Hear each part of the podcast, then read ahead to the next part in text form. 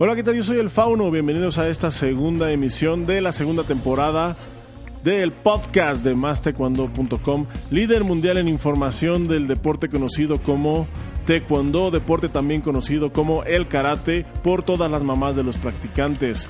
Hay muchas noticias, así que por favor, por favor, por favor, quédense con nosotros porque tenemos mucha información, tenemos notas interesantes, tenemos lo mejor de la semana y sobre todo tenemos muchas cuentas que pagar, así que por favor no se vayan y empezamos con la información. Lo primero que vamos a comentar ahorita es pues lo que fue prácticamente la noticia de la semana y esta es la evaluación en la categoría de más de 67 kilogramos femenil en México rumbo a los Juegos Panamericanos de Lima 2019 entre María y Briseida.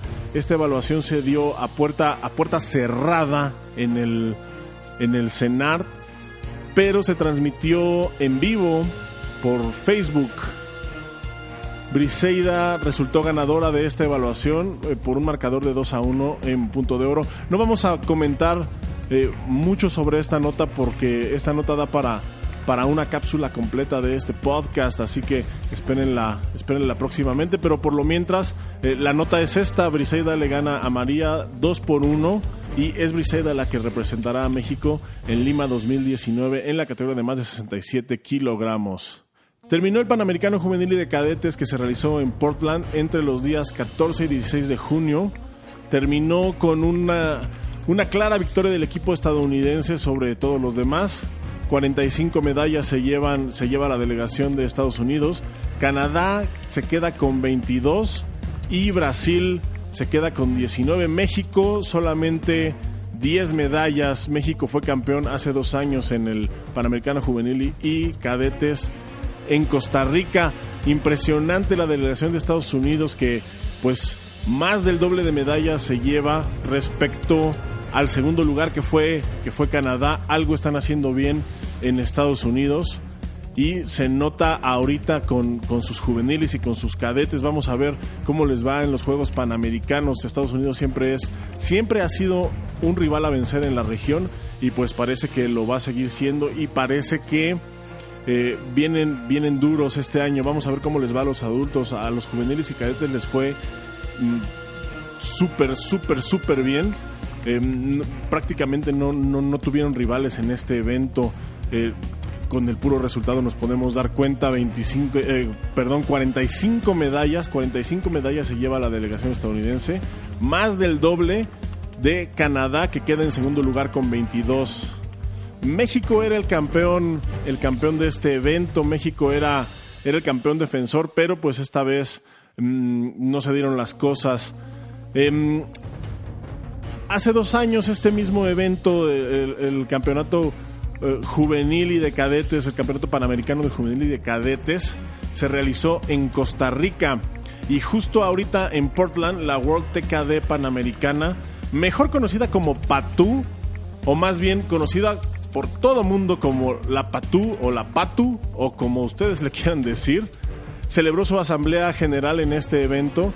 Y hablando de Costa Rica, pues eh, resulta que eh, la PATU le da a Costa Rica la sede del Panamericano 2020, este Panamericano de la especialidad, que ahora es un evento G4. Costa Rica, eh, justamente en 2017, en el evento, en el Panamericano Juvenil y de Cadetes, dijo que pelearía, que pelearía por obtener, por obtener el Panamericano absoluto y pues ahorita lo está consiguiendo, la PATU se lo acaba de otorgar en la Asamblea General allá en Portland. Eh, Costa Rica tiene una, tiene una agenda bastante, bastante interesante para 2020. En marzo, en marzo ellos van a ser los que organicen el torneo, ese torneo que es famoso porque es el torneo en donde se rompen los sueños de todo mundo. Estoy hablando de nada más y nada menos que el preolímpico regional.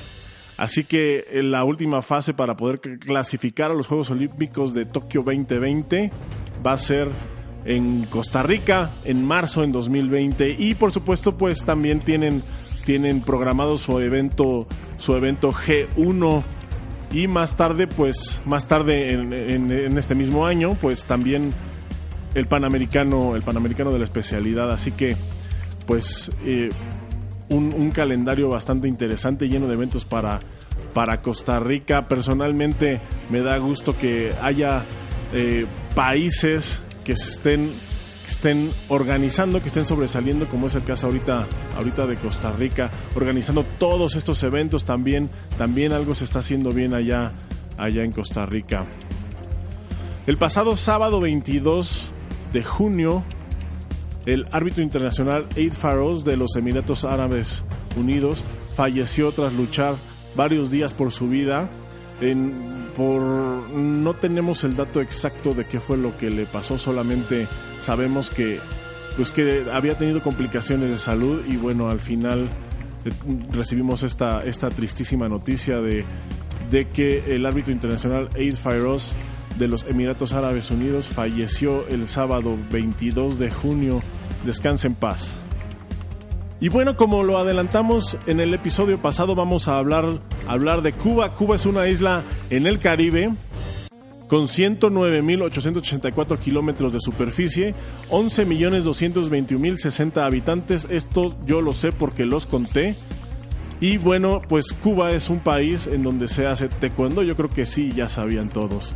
Iván Fernández habló sobre la preparación del equipo cubano rumbo a los Juegos Panamericanos, habló con mi compañero Esteban Mora, ah, habla de la fórmula secreta. Cuba es un país muy interesante porque es un país que siempre da de qué hablar, es un país siempre muy fuerte en los eventos y al mismo tiempo es un país al que no se ve, o sea, no vemos a los competidores cubanos eh, de gira, casi no los vemos en eventos en eventos G1 o G2 regularmente solamente aparecen en los clasificatorios, regularmente solamente aparecen en torneos oficiales y los vamos a ver ahorita justamente en los Juegos Panamericanos, en los Juegos Panamericanos con equipo completo porque calificaron al equipo completo.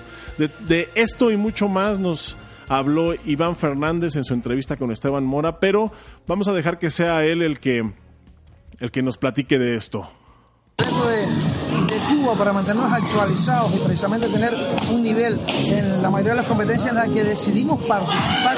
Tú decías en tu pregunta o en, la introducción a tu pregunta, ya sea el motivo que sea, por qué no estamos tan de manera eh, sistemática en el nutrido calendario de eventos internacionales que tiene nuestra Federación Mundial.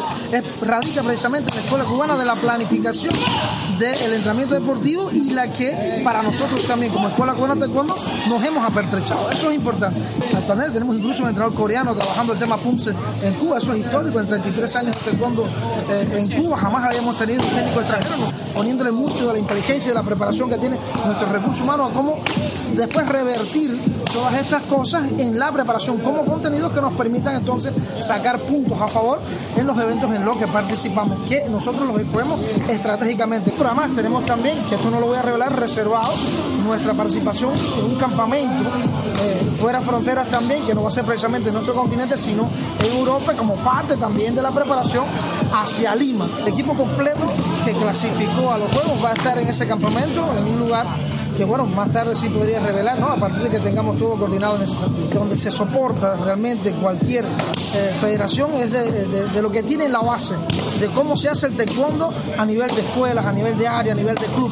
Nosotros hicimos un movimiento desde los cimientos hasta la cúspide del alto, del alto rendimiento. Ha sido un trabajo, un despliegue de trabajo increíble por parte de un colectivo multidisciplinario. Y bueno, él fue Iván Fernández, presidente de la Federación Cubana de Taekwondo. Eh, si quieren ver el video completo, vayan a mastecondo.com. La verdad es que está muy, muy interesante. Se los recomiendo ampliamente. Vean el video, lean el reportaje y lean de paso todos los reportajes de los que hemos hablado en este podcast. Todos están en mastecondo.com y les vamos a dejar enlaces a ellos en la descripción del podcast. Esto ha sido todo por esta semana. Muchas gracias Muchas gracias a todos los que se quedaron, muchas gracias a todos los que sintonizaron. Recuerden seguirnos en iBooks, en Apple Podcast y en Spotify. También pueden ver este episodio en YouTube, lo pueden ver en Facebook, lo pueden ver por supuesto en mastecuando.com. Por favor, suscríbanse, denle like, compártanlo con un amigo, pónganlo en su muro, mándennos dinero y todo lo que puedan hacer para apoyarnos es es bien recibido. Muchísimas gracias a todos y nos vemos, nos vemos la próxima.